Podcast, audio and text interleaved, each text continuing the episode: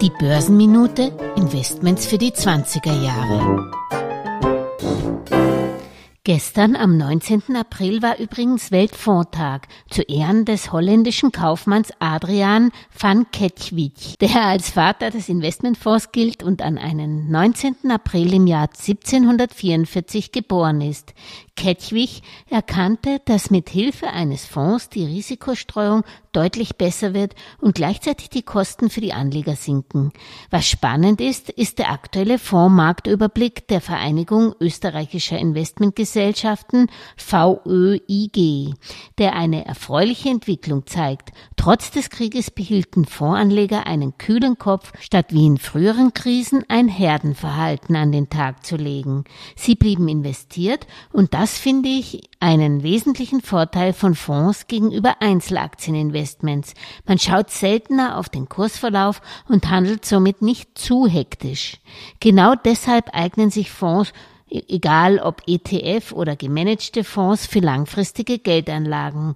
Was wir Anleger wohl auch gelernt haben, ist, dass man seine Investments zur Risikostreuung über die Weltkugel verteilen sollte und nicht nur am Heimatmarkt investiert sein sollte. Die internationale Fondsbranche erlebte 2021 den mengenmäßig größten Zuwachs bei verwalteten Fondsvermögen seit 15 Jahren.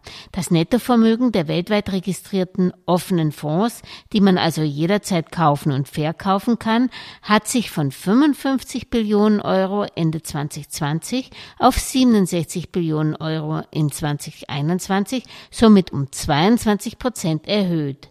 Mit am besten im Einjahreszeitraum performt haben nordamerikanische Aktienfonds, gefolgt von internationalen Aktienfonds mit 7,2 Prozent und Aktienfonds Europa gesamt mit 5,7 Prozent.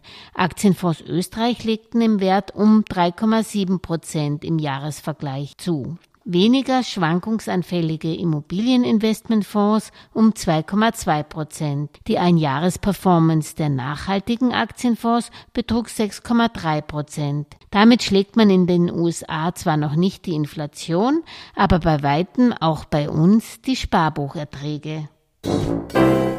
Alles Gesagte ist nur die persönliche Meinung von Julia Kistner und daher keine Anlageempfehlung und keine Rechts- und Steuerberatung. Für Verluste, die aufgrund von getroffenen Aussagen entstehen, übernimmt die Autorin Julia Kistner keine Haftung.